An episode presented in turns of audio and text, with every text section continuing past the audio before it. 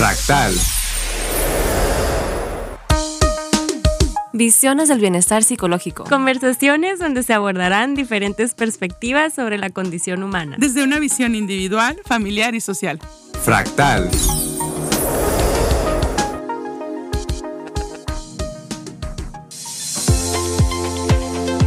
¿Qué tal? Buenas, buenas tardes, bienvenidos, bienvenidas y bienvenidas a este fractal, a esta nueva emisión de Fractal. Eh, el día de hoy tenemos un fractal un poco singular, social y político, un fractal muy social y político. Y otra singularidad es que de parte del equipo fractal solamente estoy yo, su servidor Carlos Soto, pero tenemos dos personas invitadas acá en la mesa, en cabina. Eh, una de ellas que quiero presentarles es Erika Salinas. Erika Salinas eh, está al frente de una organización llamada Sociedad Activa y podemos definirla como una activista social y política. Y por el otro lado tenemos a eh, Tirso Amante, que eh, dicho sea de paso, pues nada más y nada menos que el director de esta radio, pero también con una carrera como sociólogo y también como activista, activo políticamente desde muy joven. Entonces, pues el tema que queremos tratar el día de hoy es activismo y derechos humanos. Bienvenida, Erika. Carlos, gracias. Qué, qué, qué gusto, qué rico es eso. Es un, va a ser un café muy, muy rico de compartir con ustedes. Gracias por la invitación. Aquí Erika y yo no hemos cortado la plática porque hace, hace, hace horas estuve con ella en su programa y le dije, bueno, vamos a hacer cambalache y ahora te vienes para acá. Erika tiene un programa los miércoles, Erika, es martes, este, martes, martes a las 3 de la tarde Así por es. acá por Radio Sonora. Les recomiendo que lo escuchen. ¿Se puede escuchar en otra parte, Erika? En Radio Sonora. ok. No, somos exclusivos. exclusiva. Hay Excelente. exclusividad aquí. Contenido exclusivo de Radio Sonora. Y bien, Tirso, bienvenido a Fractal. Gracias, Carlos. Pues la verdad es que es un gusto compartir ahora micrófonos con ustedes para, para este eh, nuevo episodio de Fractal, porque yo soy fan de Fractal y también soy fan de Sociedad Activa, además de ser director de la radio. Entonces, pues bueno, Mira, ahora estás en medio de nosotros. Ahora dos, sí. ¿no? Eh, vamos a aprovechar, Erika. Bueno, pues yo la primera pregunta que quiero hacerles es, este, ¿cuál es su relación con el activismo y con la defensa de los derechos humanos? Sé que ambos tienen una, historia y una trayectoria en este tema desde distintas trincheras y digamos que hacia distintas causas, ¿no? Pero ¿cómo responderían a esto? Su relación con esta eh, actividad. Pues mira, en mi caso sí lo detonó, eh, yo creo más fuerte eh, ya como, como una cuestión política, el, el incendio de la guardería ABC. Ahí fue donde yo comencé a marchar, aquí en, en Hermosillo, y comencé a, a ver ¿no? el, el cine como también una, una herramienta. ¿no? Fuimos productores asociados de, de- de Pedro Ultreras, que quien, es quien realizó el documental ABC Nunca Más.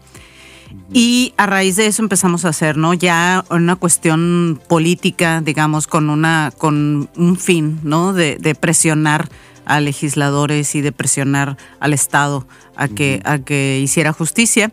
Pero como, como alguna vez lo, lo he mencionado en mis conferencias, pues al final de cuentas yo vengo de, eh, mi abuela nació en pobreza extrema, ¿no? Y bueno, más bien fíjate que curiosamente después me enteré que no nació en pobreza extrema. Ella nació en una clase media baja, pero eh, como fue a los 16 obligada a casarse con su, con su abusador, ¿no? Con la persona, el hombre que, que la, que la violó, este, pues ella no duró ni dos años con él y lo dejó. Y el castigo, digamos, de su familia y de la sociedad, pues fue obviamente relegarla, ¿no? Entonces 18 ella, años. a los 18 años, exactamente ya con tres hijos, pues le fue muy difícil eh, pues seguir avanzándose ahorita, ¿no? Es complicado para una mujer eh, que, que decide ah, no tener un hombre a su lado, pues de igual ma- manera para mi abuela lo fue y eso le costó eh, ir a, a- a- a- pobreza extrema, ¿no? Entonces de ahí empieza ya una historia de mi familia. Mi mamá eh, decide eh, apegarse más al estudio, ¿no? Que a diferencia de sus hermanos, y mi mamá sí es alguien que logró también salir a- adelante a través del estudio, y eso yo creo que fue también una, una formación para mí, ¿no? De ambas, ¿no? De tomar decisiones eh, como mujeres. eh, en un ambiente donde no estaba propicio para que ellas fueran y salieran adelante y, e hicieran algo con, con, con, una libertad que en aquel entonces no existía. Pues, ¿no? Entonces creo que desde ahí viene, ya desde casa, como ese activismo y, ese, y esa búsqueda de la libertad. Sí, sí.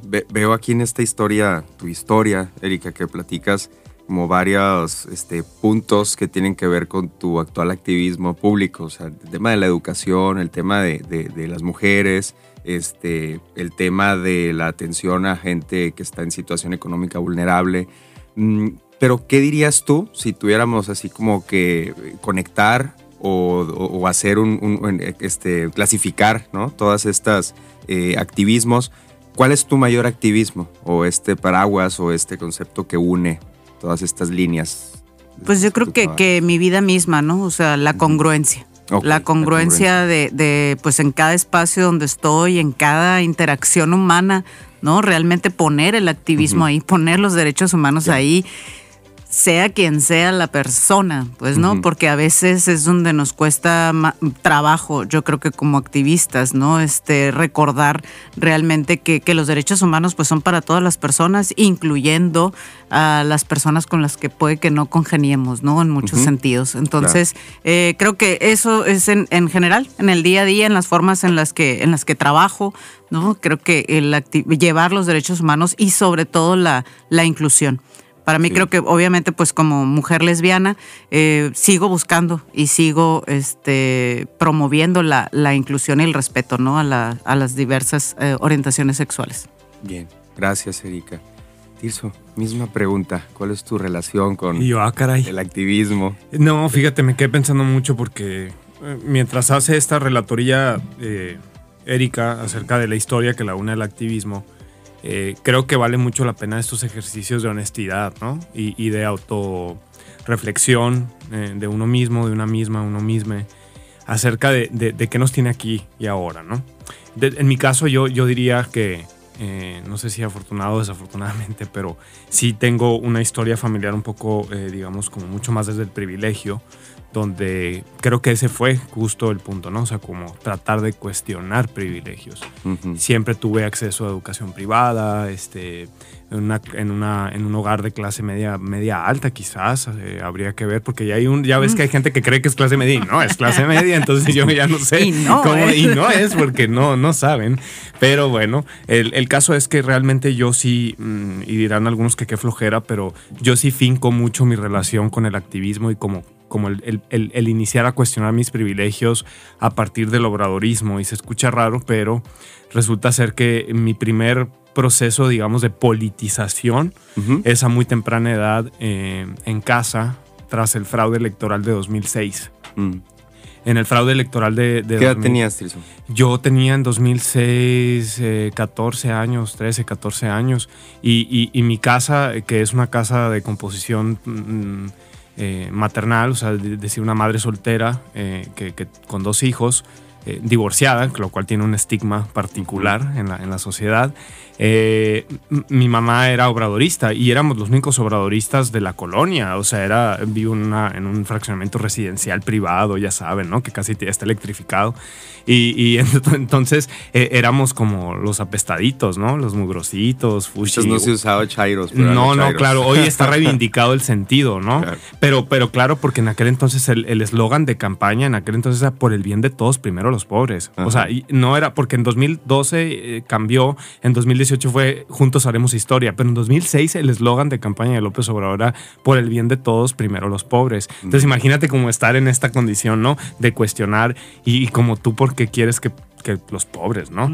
Entonces, ahí fue mi primera conciencia social y mi segundo encuentro, digamos, cuando engarzo como la visión de lo político con, con la movilización social es a través de los crímenes de Estado. O sea, eh, yo fui estudiante universitario en los tiempos de Ayotzinapa y del Yo Soy 132. Entonces, mm, mm, primero me marca el 132, donde tuve la oportunidad de ser vocero en Hermosillo. Y posteriormente, en 2014, dos años después, nos toca, eh, como estudiantes de sociología, eh, conformar, cada una de las escuelas de la Universidad de Sonora conformó un núcleo eh, articulado para, para, pues, para visibilizar las demandas como estudiantes de que el Estado eh, y hoy con el nuevo informe de la GIEI, por cierto, que deja muy claro que esta consigna que gritamos en las calles de fue el Estado, pues sí fue el Estado. ¿No? Cada vez queda más claro. entonces creo que para mí en, mi activismo siempre ha habido una vena muy política en el sentido de entender que, que estas historias se engarzan, ¿no? O sea, la relación entre las denuncias y demandas sociales están para mí plenamente relacionadas y no hay posibilidad, desde, mi, desde mi visión del activismo, de, tener un margen de acción mucho más... Mm, sólido y fuerte, si no es cuando el activismo se relaciona con los tomadores de decisiones. Mucho tiene que ver con los legisladores y las legisladoras. O sea, por ejemplo, el trabajo que ha venido haciendo eh, Erika para visibilizar, por ejemplo, el tema de terapias de conversión, bueno, mal llamadas terapias, ¿no? Este, que creo que es, eh, son temas que mientras el activismo no encuentre, no se construyan estos puentes de comunicación entre tomadores de decisiones y los que están del otro lado, eh, es la sociedad. Claro, difícilmente va, van a existir estas estas transformaciones en los marcos institucionales que permitan el reconocimiento de estos abusos o el reconocimiento de derechos que tenemos inherentemente como seres humanos, pero que no están reconocidos por la Constitución, como puede ser el derecho al aborto, este, en fin, bueno, a decir sobre, sobre el derecho de las mujeres a decir sobre su propio cuerpo, ¿no? Y yo sí me, me asumo, la verdad, como un activista que siempre está a favor de las causas, digamos, donde hay cierta disidencia, ¿no? Sobre todo relacionada al género y a las expresiones de sexogenéricas, las preferencias sexuales, porque creo que esos temas generan mucho escosor y es muy difícil que las personas eh, cisgénero, heterosexuales, que regularmente son quienes están en las tomas de decisiones, eh, se sensibilicen, ¿no? Entonces me parece que son temas muy, muy, muy, muy relevantes. Sensibilizar y politizar. Sí. Escucho esas palabras y digo, yo tenía la pregunta aquí de si uno, ¿cómo comienza a ser activista? ¿no? ¿Se lo propone o de repente se ve envuelto en el activismo o envuelta en el activismo? Y puedo deducir que, que, por, por, lo que ambas me cuentan, Tirso y Erika, eh, ustedes se vieron envueltas pues en, en, el activismo. Ya, no sé, Erika, en tu caso, tu, tu mamá empezó a, a, ser, digamos, una transgresora del status quo de su familia y de su sociedad en su momento. Y por acá, Tirso, pues tú también vienes como con una vena familiar de, de, de una búsqueda, de un cambio, pues. Eh, es decir, no llegaron tanto a elegir estas causas, pues. Pero eh, estamos llegando al final del primer bloque. Yo en el siguiente bloque quisiera preguntarle sobre la situación del activismo actualmente en México. Entonces eh, les dejamos por unos minutos y nos escuchamos al regreso. Gracias por escuchar Fractal por Radio Sonora. Fractal. Fractal.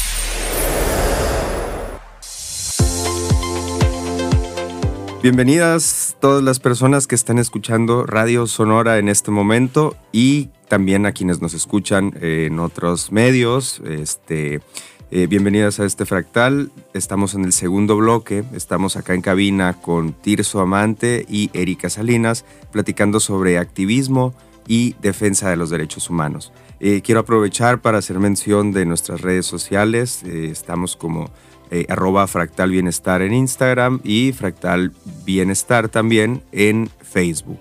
Em, tenía una pregunta en el tintero, Erika y Tirso. Eh, a mí me da la impresión de que en estos momentos el, clima y el ambiente mm, sociopolítico de México está teniendo como un respiro en el tema de los derechos humanos. No sé qué tanto se esté avanzando en ello este, a nivel de justicia, pues, pero al menos veo que se está avanzando como en la visibilización y en el, en el debate público, ¿no? Es decir, se habla más de esto y ahora veo mucha más actividad de gente que normalmente no la tenía, hablando de un tema social, defendiendo una causa, este, poniendo sobre la mesa una situación polémica. Entonces, ¿qué, ¿qué, me dirían ustedes de cómo ven en el momento actual el tema del activismo y, de la defensa de los derechos. Me, está dando la palabra Erika, así que la voy a tomar.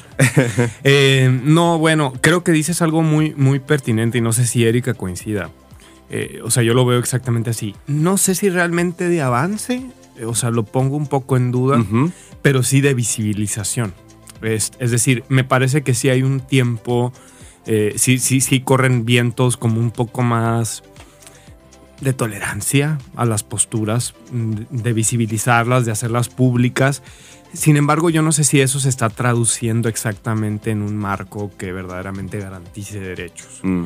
Entonces, eso sí es un poco, eh, creo que hay que poner el dedo en esa llaga, ¿no? O sea, de decir, ok, sí, Sigue pendiente. sí hay una libertad, o digamos, sí creo que las instituciones han dado un, un- un- un giro chiquito de grados, de unos cuantos grados, para ser más abiertos a la visibilización de estos temas.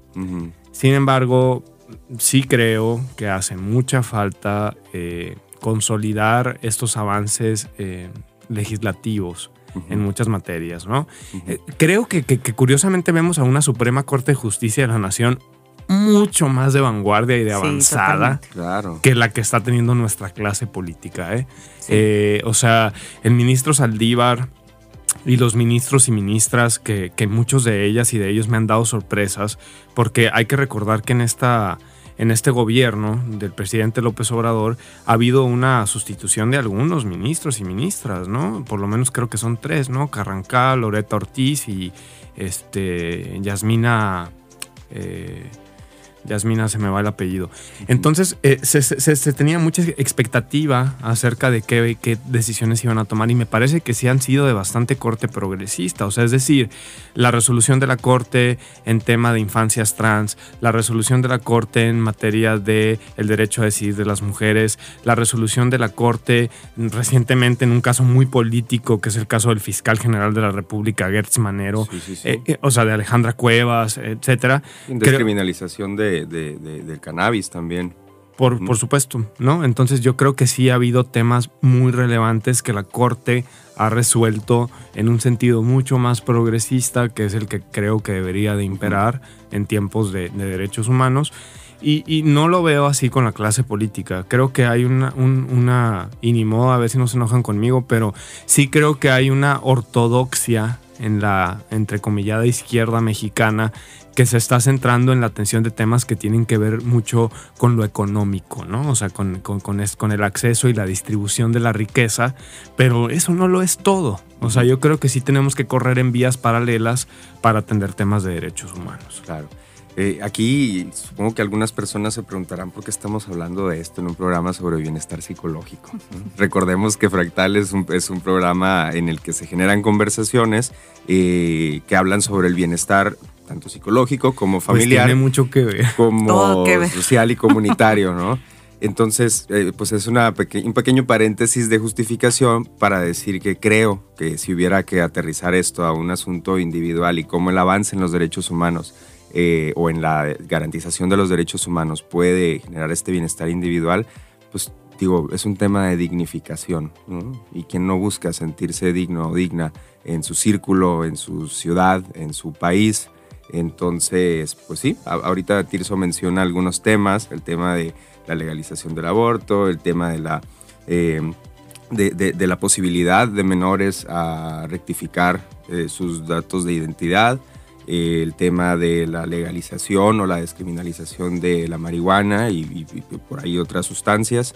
Entonces, pues imagínense, ¿no? Las personas que, que- que- que viven en una condición de este tipo eh, o que vivimos de alguna manera en una condición de este tipo, pues claro que nos gusta sentirnos aceptados y aceptadas. Ya lo platicábamos, Erika. Totalmente.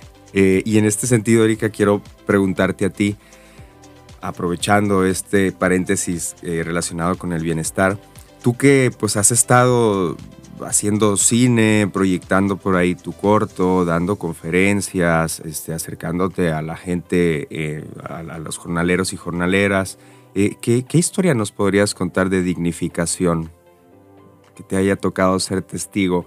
Porque lo ves, porque te platican, porque te enteras que, que algo de esto incidió en la vida de una persona de una manera pues, bonita.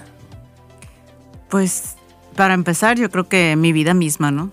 O sea, justo ayer eh, que, que tu, subieron las fotos aquí en Radio Sonora, como esas veces como estos estímulos que te conectan, ¿no? Con, con algo, con Mm. emociones dentro de ti. Y, y tenían pues en, en cabina que, que estuviste tú, estuvo Marcos Maitorena y Cristina, y estábamos hablando de precisamente contigo, tú como terapeuta, ¿verdad? Del hecho de nada que curar, ¿no? Y justo eh, recordé que, que este año cumplo 21 años que llegué a Sonora, ¿no? Y cuando llegué, o sea, yo pues venía precisamente de un esfuerzo de toda una eh, familia de mujeres, ¿no? Que, ¿De dónde que- vienes, de La Paz este, que hicieron todo para darme una educación, ¿no? Y que llegara a la universidad y que todo este esfuerzo de, de ellas sacrificándose, porque esa es la palabra de las mujeres que crían eh, solas a, a- a sus hijas. Y llego aquí y me encuentro con una sociedad, o sea, ignorante, ¿no? Donde eh, aplican estas terapias de, conversión, ¿no? Entonces, yo estuve cerca de casi seis años. En, estas terapias, a través de la, de, la, de la iglesia. Entonces, pues, en este recorrido de 21 años, ¿no? Que llevo aquí, lo que me ha costado realmente, yo apenas salí del closet hace siete años, ¿no? A mis 30 años logro salir del closet, logro salirme de esas terapias y hoy en día, o sea, mañana te puedo eh, compartir que voy a estar en el evento más grande de Latinoamérica de, de derechos LGBT, donde a nivel Latinoamérica se van a unir para prohibir las terapias de conversión. ¿No? Entonces, Para hacer este ejercicio de presión hacia personas que política, toman exacto. decisiones. Entonces va a estar la senadora Olga Sánchez Cordero. Estaba invitado Monreal y desafortunadamente se enfermó de COVID, entonces no va a poder estar el- la persona que precisamente tiene bloqueada ¿no? la, la- la ley desde hace tres años. Entonces, eh, pero existe ya una presión a nivel Latinoamérica para que esto se, se prohíba. ¿no? Entonces yo tantos años creía, ¿no? creí por 10 años o más, bueno, 30 años, que yo estaba mal, ¿no? que había algo malo en mí, que yo no merecía, un, porque yo no estaba al nivel de otra persona, en este caso de las personas heterosexuales, pues, ¿no? Entonces, el hecho de ahora haberle dado la vuelta totalmente, ¿sabes? A ese autodiscurso, ¿no? Que yo me decía eh, diariamente de, ay, hay algo malo en mí, hay algo malo en mí, ahora me doy cuenta que estaban mal ellos, están mal eh, quienes piensan que la heteronorma es lo único, ¿no? Que debe de existir. Entonces, para mí realmente creo que, que la dignificación viene en esa em, empoderamiento, ¿no? En esa libertad y desgraciadamente sí, en esa valentía, porque quisiera no tener que ser valiente, ¿no? Y no tener que pararme ahí y decirles, como se lo dije ya en, en octubre a, a la senadora Olga Sánchez Cordero, como se lo decimos, o sea, hagan su trabajo ya. O sea, están matando de verdad a niñas, niños, adolescentes y jóvenes con estas terapias, ¿no? O sea, ay, sí, el matrimonio igualitario, qué bueno, pero ¿cómo vamos a llegar a casarnos si precisamente no se nos permite llegar a esta a este libre desarrollo de la personalidad que hablaba. Sí, Claro. con- a través después de las terapias de conversión vienen tantas y tantos daños psicológicos que, que- que ya conocemos como la ansiedad, depresión, intento de suicidio. O sea, urge realmente legislar en base a eso. ¿no? Entonces la dignidad viene en el punto de poderme parar, ¿no? Al lado de muchas compañeras que también y compañeros que están luchando eh, para exigir una legislación como es prohibir las terapias de conversión. Sí, como dejar el camino allanado para próximas personas que vayan a nacer o generaciones que estén creciendo, de, pues, de que puedan tener un desarrollo eh, sano, ¿no? Un desarrollo, pues, el, que se espera. Eh, qué interesante, eh, dignificación, sensibilización, politización, creo que ahorita estamos eh, colgándonos en estas tres palabras. Eh, cuando hablamos de cambio y transformación social, yo a veces me pregunto, ¿cómo, cómo no, no rendirse? O sea, ¿por qué seguir creyendo? ¿Cómo no llegar y decir, ya, ya, ya no quiero más, ya me deslindo de esto, me canso? ¿no? O sea, ¿qué, ¿qué es lo que nos mantiene unidos o unidas para seguir intentando ejercer un cambio cada quien desde su, su lugar? Ay, y yo me quedé así. Pues me puse muy poético, pero pensé en la utopía, ¿no? Pensé en la utopía, pensé como en esto de... Pues el hecho de poder construir una sociedad en conjunto que verdaderamente garantice a todos condiciones mucho más equitativas y creo que ese es un transitar bien complicado, Carlos. O sea, no creo yo que eso es algo que, que vamos a, a, lograr ver nosotras, nosotres. Eh, creo que realmente es un camino como, como de largo aliento, ¿no? O sea, es un largo aliento del cual nosotros formamos parte en una temporalidad delimitada. Pero sin duda creo que mucho de lo que dice Erika es cierto en cuanto a las experiencias personales. O sea, yo creo que tenemos que tomar mucha fuerza desde nuestra propia vivencia y decir, es que lo que yo he vivido no quiero que lo vivan otras. Mm. O sea, no quiero que lo vivan otras personas. ¿Desde qué manera yo puedo eh, ser alguien que participe en este empuje para la transformación de la sociedad. Ahora, creo que ciertamente las historias personales de vida dan cuenta de esa diversidad y de la pluralidad que tenemos como sociedad y por eso son importantes contarlas.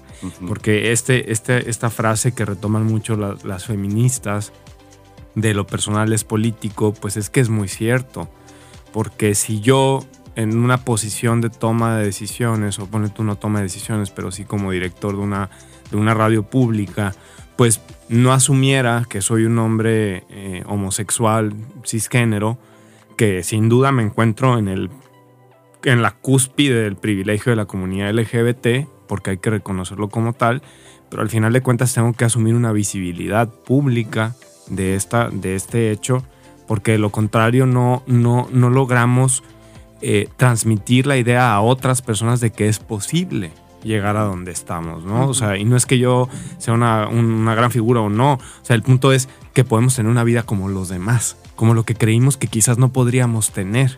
Porque así como dice Erika, yo en algún momento de mi infancia, que me crié en una eh, conformación católica, en una escuela católica, ay, qué fuerte, este crecí con mucha culpa, ¿no? y, en algún momento, digo, nunca lo, lo, expresé públicamente, o sea, nunca lo verbalicé al exterior, pero yo sí sentía que estaba enfermo, ¿no? O sea, yo sí sentía que, que había algo muy malo en mí y yo rezaba para pedirle a Dios que me cambiara, ¿no? O sea, yo decía como, ay, por favor, o sea, como, no lo decía así en ese momento porque no tenía las herramientas conceptuales para poder construir esta idea, pero decía, pues, o sea, era como, oye, Dios, hazme heterosexual, por favor, ¿no? Porque yo tenía mucho miedo de no poder hacer nada de mi vida. O sea, de que, o sea, que eso te obstruyera. Sí, de que mi o sea, de que mi, o sea, el hecho de ser una persona homosexual me impidiera lograr cosas profesionales. También me preocupaba mucho mi vida amorosa por, por, por decir, o sea, o sea, me preguntaba cosas como si algún día iba a tener eh, eh, el valor o me iba a sentir en círculos de confianza como para poder tomarme la mano de alguien, abrazar a alguien, besar a alguien. No sé. Pero vamos a. Bien. Vamos a corte. Gracias, gracias Tirso. Como productor de radio te entiendo. Tenemos que ir a un corte, volvemos en un par de minutos. Gracias por escuchar Fractal. Fractal. Fractal.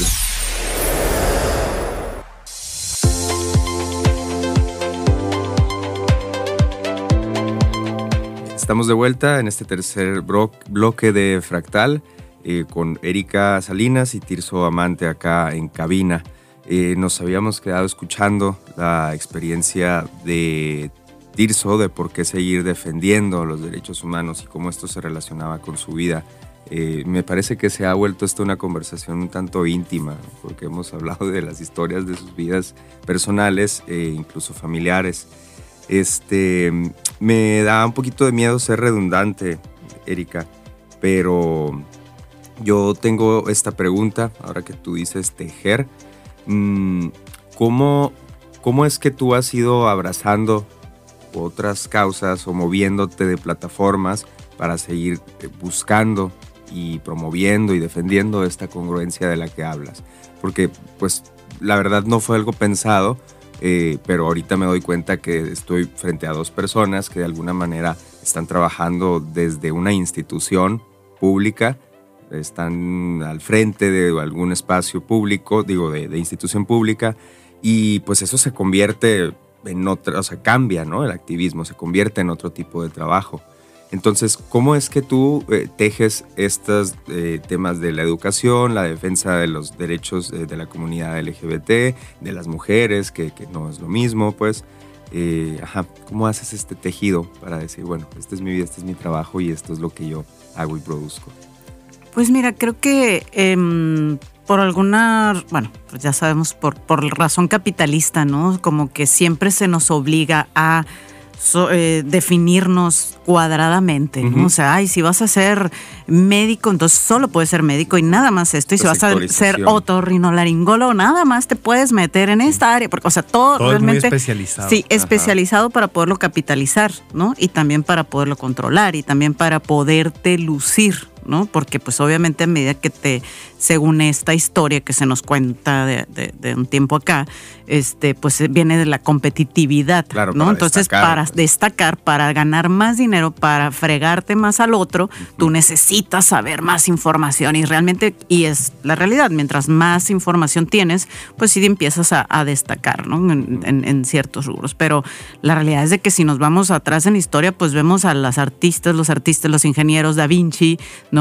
Este era pintor, era ingeniero, o sea, era inventor, era creador, ¿no? O sea, se nos ha em, realmente limitado nuestra, nuestra capacidad de crear, porque realmente eso es lo que empodera a una persona, ¿no? Como leí alguna vez un libro de Einstein que decía, eh, cuando uno crea es lo más cercano que está a Dios.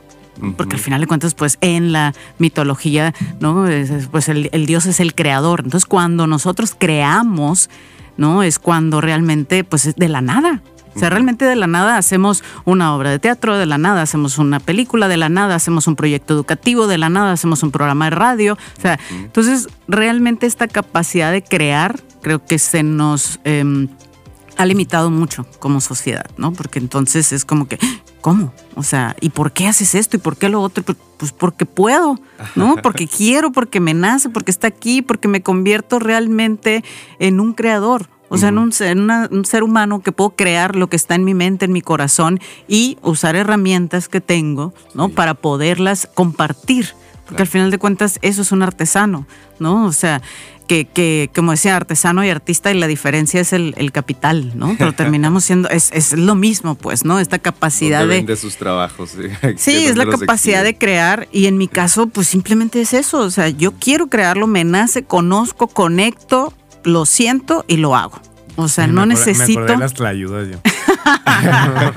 Exacto, no necesito el permiso de nadie, pues, ¿no? Ni el título. Me gusta la academia, sí. O sea, tengo maestría, me gusta prepararme en ciertas cosas porque me gusta aprender, me gusta conectar. Sin embargo, no, no, es, no, no estudié una carrera de cine para poder hacer cine, ¿no? Ni siquiera estudié teatro. Y me acuerdo cuando recién empecé a hacer teatro, era, pero ella no es de artes escénicas. Pero ¿cómo eso no es? No me importa, ¿no? O sea, y la gente va y la gente se divierte y pongo un, y hago, lo haces con responsabilidad, eso sí, con la responsabilidad social también que es estar en un micrófono, ¿no? y hay que... Tener un foro. Claro, y hay que informarse y hay que, hay que, eso sí hay que leer muchos, hay que tener un conocimiento, siempre hacerlo con responsabilidad responsabilidad, claro, pero no esperando un permiso de una autoridad para poderlo hacer, ¿no? Entonces creo que desde ese punto a mí lo que me ha gustado, o sea, lo que soy, soy creadora y, punto, ¿no? Fíjate, Erika, esto se parece un chorro a, a, lo que platicábamos en el último fractal con Claudia Landavazo, que ella hablaba como de los actos creativos que tenemos en nuestro día a día y que a veces nos pasan de noche como elegir la ropa que nos vamos a poner, como organizar nuestra habitación o nuestro, algún espacio de nuestra casa de una u otra manera, cambiar, quitar esto, poner aquello. Eh, entonces llegábamos, pues no sé si decir a la conclusión, pero conectábamos esta idea del acto creativo y de la transformación que la creatividad, a la que la creatividad nos lleva, con una especie de apropiación de nosotros mismos y nosotras mismas, como adueñarnos. Pues, Y es esto que dices tú, eh, yo, yo creo porque puedo crear. Y a partir de ahí comparto y me comparto y, la creatividad está eh, concatenada totalmente con la transformación. Y hablando de creatividad, Tirso, a mí me gustaría preguntarte qué lugar le das a la creatividad. No, me meter en camisa 11 varas yo con todo lo que estoy pensando y qué voy a decir. bueno, estás en Fractal, es un espacio seguro. Aprovecha. Estás en tu casa, Tirso, Bueno, pues ahora que, me, ahora que, me, dan libertad. No, este, fíjate que me parece bien interesante la reflexión que hace Erika y la manera que lo ligas con el último fractal de, de Claudia Landavazos, por lo siguiente. Y qué bueno que lo dice Erika y no lo dije yo, porque el Chairo del Tirso va a sacar el capital. Y lo dijo la Erika. Entonces, sí me parece que, que, en esta lógica neoliberal, capitalista, ha imperado la lógica precisamente de quién está acreditado para hablar de qué. Mm. Entonces, es como una estrategia de la derecha, y es en serio el desacreditar a las activistas o a los activistas porque siempre quieren datos, ¿no? Sobre la mesa. O sea, resulta ser que la experiencia personal no importa. O sea, no, no, no. A mí muéstrame estadística para demostrarme que hay personas afectadas. Es como el discurso de la derecha. Pues es que a mí dime cuántas mujeres hay encarceladas por haber abortado. Perdón, de eso no estamos hablando. Estamos hablando del hecho de que las mujeres tengan la posibilidad de decidir sobre, sobre su propio cuerpo, cuerpo y sus historias de vida, sobre si quieren o no ejercer la maternidad. O sea, ¿quién eres tú, señor blanco? Este, privilegiado para decirle a una mujer si puede o no puede tomar una decisión sobre su propio cuerpo y sobre su propia vida. Y también si nos vamos a otros casos, va a ser igual, ¿no? Entonces de, de pronto caemos en este juego muy neoliberal de quién es una voz acreditada para hablar de qué. Entonces, si no tienes un grado académico, un título, pues resulta ser entonces que no hay. ¿Y dónde queda entonces la experiencia comunitaria? Pues, ¿no? o sea, el, el, hecho de existir, de ser humanos, de las experiencias del día a día, de lo empírico, que al final de cuentas también aporta muchísimo. Por supuesto, como dice Erika, con mucha responsabilidad, porque hacer uso de un micrófono tiene una relevancia y qué bueno que precisamente la Suprema Corte de Justicia de la Nación obliga ahora a los medios, por ejemplo, a diferenciar entre lo que es opinión y lo que es noticia. Porque regularmente los medios de comunicación han utilizado la opinión personal eh, para hacer creer que hay un hecho noticioso en ello y no lo hay. Entonces, chisme sí, de alto nivel. Sí, de, Ventaneando se queda corto. Entonces, sí creo yo que, también hablo algo que tiene que ver con la corporalidad, justo, que mencionabas, por ejemplo, este ejemplo de Claudia, de, de, la ropa que elegimos o tal, tiene mucho que ver con el hecho de que los cuerpos, las cuerpas de las personas son el único terreno que están fuera del dominio de inclusive del Estado. Porque si yo me pongo esta camisa o me pongo estos piercings o me tatúo, está fuera del control del Estado. Y eso a la derecha la pone muy mal, ¿no? Entonces, por eso cuando ven a una persona transgresora, o sea, por ejemplo, una persona no binaria, pues entonces como que algo los pone muy malitos y ya no saben como qué, porque todo lo quieren etiquetar, todo quieren que tenga Alguna tal. cuadra en esta casilla de la que hablabas. Entonces, la expresión corporal se vuelve, inclusive en el activismo, algo súper relevante. Es por eso que hay un montón de expresiones, como dice Erika, que los creadores y las creadoras eh, ponen sobre la mesa, que abonan muchísimo a la reflexión. Por ejemplo, yo hace poco tuve la oportunidad de asistir a la celebración de un cumpleaños de un bailarín de Antares. Y, yo confesé ser fan de Antares, así como ya fuera máscaras. Y, les digo, es que yo tengo más de 10 años siguiendo Antares. Y a mí Antares me ha llevado a las reflexiones más profundas sobre la corporalidad y el género. Y no ha sido un libro y no ha sido eh, un, académico ultra preparado, no. Es la corporalidad, ¿no? Es algo que habla sin palabras. Sí. Con pocas palabras a veces. Para quienes no, sepan, Antares es un grupo de danza este, que tiene bastantes años acá en Hermosillo, no sé, por lo menos dos décadas me parece. Eh, que hace obras, este, pues generalmente eh, transgrediendo la estabilidad y la moral. La moral judeocristiana. Y fíjate, ahorita hablando heteronormada, de... Heteronormada, capitalista, totalmente. Sí, pueden buscar por ahí, seguro hay contenido en internet para que vean alguna obra o, algún este, fragmento. Mm.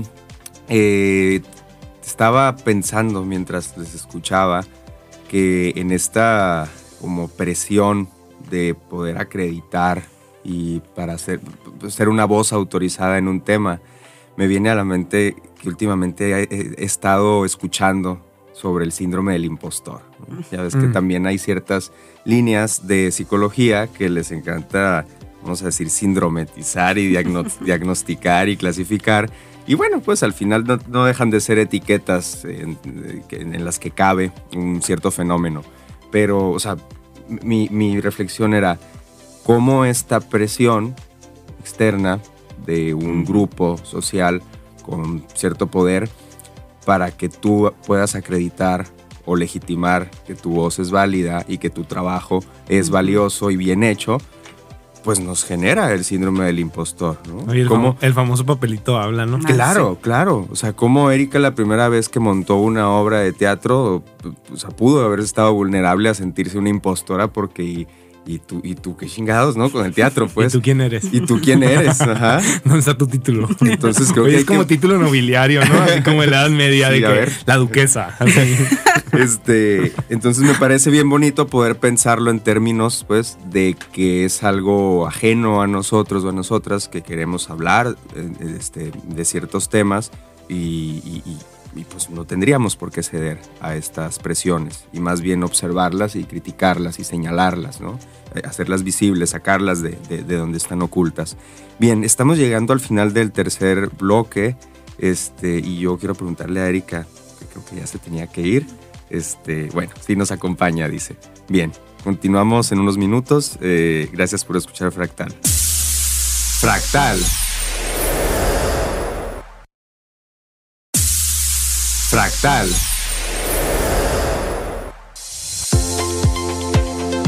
Estamos de vuelta en Fractal, eh, un fractal, como les decía al principio, muy social y político, con dos eh, personas eh, activistas y defensoras de los derechos humanos sobre la mesa. no, no están sobre la mesa, la verdad es que están a un lado de la mesa, pero los temas son los que están sobre la mesa. bueno, yo quiero plantearles un par de temas. Uno es cómo han llevado eh, su trabajo, a, su trabajo actual dentro de una institución gubernamental el activismo, cómo conjugar las limitaciones que nos puede este, poner una institución con su trabajo de, pues, de buscar cambiar el, estado actual de las cosas. Pero también, eh, y aquí ya los dejo libre para que ustedes lo platiquen, mm, quisiera compartirle o que le compartieran a la gente que está como teniendo una espinita de acercarse a alguna causa, de un tema que le empieza a conectar, cómo, cómo iniciar, ¿no? Porque podemos hablar de personas infantes, podemos hablar de adolescentes o podemos hablar de adultos que en alguna edad ya avanzada tienen un proceso de politización y de concientización y sensibilización social. Entonces, ¿qué decirles a esas personas que que se empiezan a cuestionar algo y que les gustaría acercarse a defenderlo más o hablar más de ello. Dejo los dos temas aquí. Bueno, mira, pues eh, yo creo que cómo lo hemos llevado, bueno, cómo lo he llevado yo a la, institución que, ahora eh, pertenezco, que es el ICEA, el Instituto Sonorense de Educación para los Adultos. Coordino específicamente el área de Hermosillo y 10 municipios de la Ruta del Río. Entonces, creo que, y de nuevo, ¿no? Como, como al inicio, como este silogismo, ¿no? De, lo que hablábamos de la congruencia, ¿no? Realmente eh, de entrada. O sea, si promovemos derechos humanos, si promovemos inclusión, si promovemos este, libertad, hay que eh, llevarla al trabajo, ¿no? Y, hay algo que a mí me, Y claro que llegué y puse mi bandera, ¿no? Este, en, la, en la oficina, ¿no? Porque en realidad o sea, sí es un gran logro ¿no? que estemos ya en las instituciones públicas, ¿no? Población LGBT, en mi caso que una lesbiana tenga un cargo público y abiertamente lesbiana, este tiene que, es un momento histórico, ¿no? Por lo que hablábamos, yo no tuve modelos eh, eh, eh, que yo podía ver, ¿no? Cuando yo pensaba en lesbianas, yo no las veía en la tele, yo no las veía en cargos públicos, yo no la veía en, en, toma de decisiones, no había esta, exactamente esta, esta representación donde yo pudiera verme, ¿no? ¿Cómo es mi futuro? ¿Hacia dónde puedo llegar? ¿Qué, ¿Quién puedo llegar a ser? ¿no? Era todo heteronormado. Entonces, para mí es muy importante, o sea, precisamente que niñas eh, puedan ver, ¿no? Que, que realmente somos totalmente libres de, eh, eh, o se pueden construir esos caminos, o lo que hablábamos también, eh, de irlos creando. Entonces me gusta mucho esta frase que, feminista, que alguna vez la, leí por ahí, que dice, por las que fueron, somos. Y por lo que somos, serán. ¿Sí? Yo llegué aquí por años de lucha de mujeres trans, principalmente, porque son quienes iniciaron la lucha de nuestros derechos como población LGBT, precisamente hoy en el Día de la Visibilidad Trans. Eh, ellas iniciaron esta lucha, ellas incluso con su vida. ¿No? O sea, miles de mujeres han muerto en, en, la historia precisamente defendiendo sus derechos, defendiendo quién son, ¿no? Entonces, obviamente, honrosamente, tengo que llegar y decir, yo también soy de esta comunidad, orgullosamente, aquí estoy, claro, y de ahí ya viene mi libre desarrollo de la personalidad, ¿no? Esto es quién soy, ¿no? Al final de cuentas. Pero eh, sí es bien importante saber, y justo se conecta con la pregunta que hacías, ¿no? De cómo no claudicar o cómo seguir adelante, pues precisamente eso, porque yo estoy aquí en este privilegio, precisamente, eh, porque miles de personas atrás y años de lucha de, activistas lograron poderme dar este espacio aquí. ¿no? O sea, no es mío, o sea, yo apenas llevo 30 años en esta lucha, ¿no? O sea, venimos de, muchos años atrás, entonces, eh, y precisamente, pues bueno, como ellos vinieron, ahora cualquier niña lesbiana, ¿no? Que se identifique, porque obviamente lo sabemos, como lo platicamos aquí desde, desde muy pequeñitas, este, sepa que no hay ninguna limitante, ¿no? Que ese techo de cristal realmente se puede romper y que en comunidad y en alianza, como con, tu segunda pregunta, este, pues se, puede, ¿no? Pero ahorita volvemos a esa pregunta, pero en general para mí es eso, o sea, poder abrir ya estos caminos, o sea, ya está, una vez que, que llegamos a la institución pública, porque esos son, son nuestras instituciones, ¿no? O sea, y las tomamos y las tomamos desde la diversidad que somos la ciudadanía. Entonces, estar ahí para mí es, pues, es parte de todo este trabajo que se viene haciendo político-social de, años atrás. ¿Cuál es la segunda? Porque la primera es de las instituciones. Sí. Ajá, pero la, segunda, ¿cuál era? Lo cubrió Erika. La segunda era qué decir a las personas que están ah, eh, viviendo un proceso de politización o teniendo una nueva conciencia, nueva visión ante lo social. Pues voy a, para no redundar mucho, porque estoy muy de acuerdo con Erika, efectivamente, en mi caso yo tampoco puedo decir que tengo un referente del político varón homosexual eh, en ejercicio del poder, este, pues no, no, no lo ha habido de alguna manera. Qué bonito decir que quizás yo estoy construyendo, ¿no? Esa, esa, esa visión de qué es ser. y, y, y, y, pues qué bueno, ¿no? Ojalá que, que, esto se normalice muchísimo y que cambie pronto. Yo creo que sí es un momento histórico, coincido con esa perspectiva. Este, esa es la importancia de visibilizar, porque luego hay quien dice, es que no hay necesidad de que lo digas. No, sí hay necesidad de que lo digas. Por supuesto que hay necesidad de que lo digas, porque de lo contrario entonces no, no llegaste. ¿Me explico? O sea, no eres esa persona que, que, efectivamente en algún momento será el ejemplo, no ejemplo de su actuar, sino el ejemplo de que es posible eh, ocupar esos espacios sin importar tu preferencia sexual en este caso, ¿no? Eh, bueno, a mí, a mí más bien me gustaría hablar sobre eso, precisamente las instituciones. Creo que es una gran responsabilidad porque luego de pronto se asocia como que lo único que nos interesa es como promover el activismo LGBT, por ejemplo. Pues claro que no, o sea, en el caso de Erika está desde hace muchos años concentrada en el activismo que tiene que ver con los derechos de la población eh, migrante, jornaleros agrícolas, que Dios, son de las personas más vulneradas en sus derechos, ¿no? porque muchas de ellas y muchos de ellos son indígenas inclusive, lo cual es una triple vulneración de su condición eh, humana. Y en, y en, el caso de, de, mí, eh, de mi persona, ahora como director de una institución pública, pues el compromiso es precisamente de una inclusión en lo general, de generar contenidos y de que esta sea una casa, ahora sí, de todas y de todos, de todes porque ese es el objetivo. No se trata de que se vaya a promover una línea, una visión de derechos humanos, no, sino verdaderamente un espacio de inclusión plural, diverso y plural y diverso involucra a todas las personas que forman parte de, poblaciones vulnerables, sin importar si esta vulneración tiene que ver por su condición de religión, de género, de preferencia sexual, de eh, color de piel, de, o sea, no se trata de, de dónde viene eh, esa condición que te vulnera, sino el simple hecho de que este sea un espacio seguro para visibilizar toda esta serie de, de poblaciones que por, por motivos absurdos son vulneradas y, tratar de construir espacios que nos lleven a la reflexión. Eh, y por último decir que la invitación sería a, a, incorporarse en donde haya comunidad, ¿no? Yo, yo soy muy partidario del construir en comunidad, de acercarnos a los espacios, avisarles a, las personas también que no es todo tan color de rosa, que es muy difícil construir comunidad.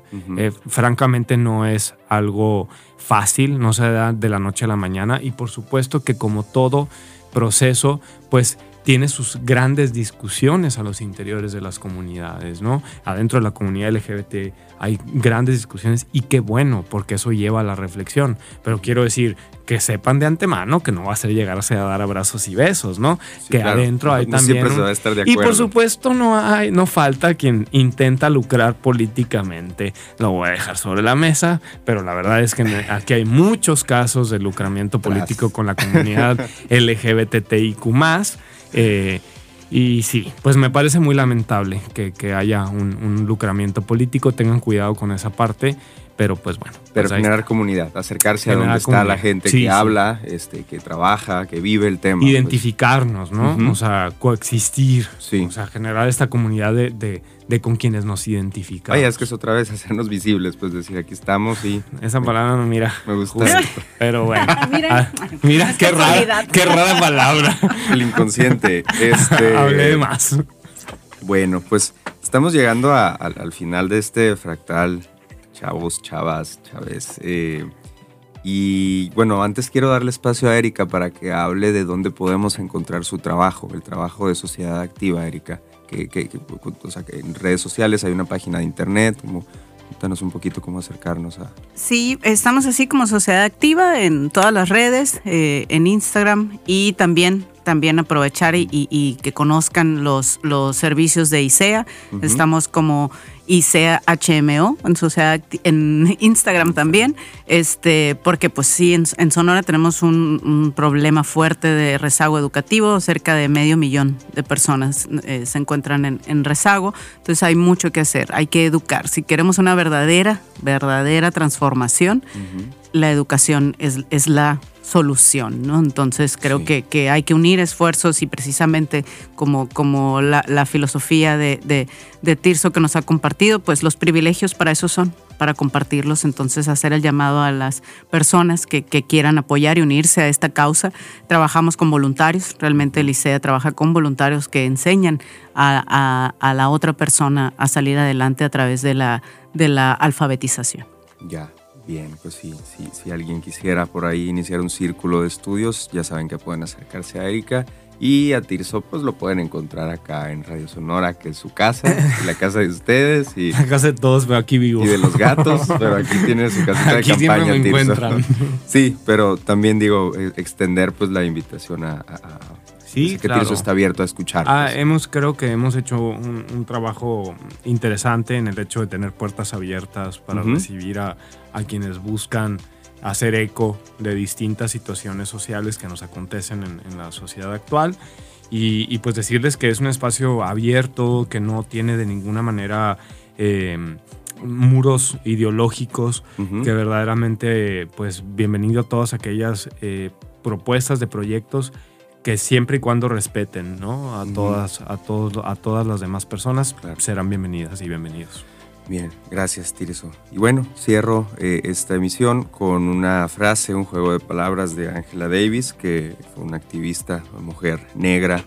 Eh, por ahí hay una película, creo que tiene que ver con los, este, ¿cómo se llama? Los, mm, algo de los disfrazados o algo así del Ku Klux Klan, una película reciente y ahí salió una parte de su historia. Pero bueno, la, la frase es, no estoy aceptando las cosas que no puedo cambiar, estoy cambiando las cosas que no puedo aceptar. Entonces, quedémonos con esto y nos escuchamos después. Gracias por escuchar Fractal una vez más por Radio Sonora. Fractal. Visiones del bienestar psicológico. Conversaciones donde se abordarán diferentes perspectivas sobre la condición humana. Desde una visión individual, familiar y social. Fractal.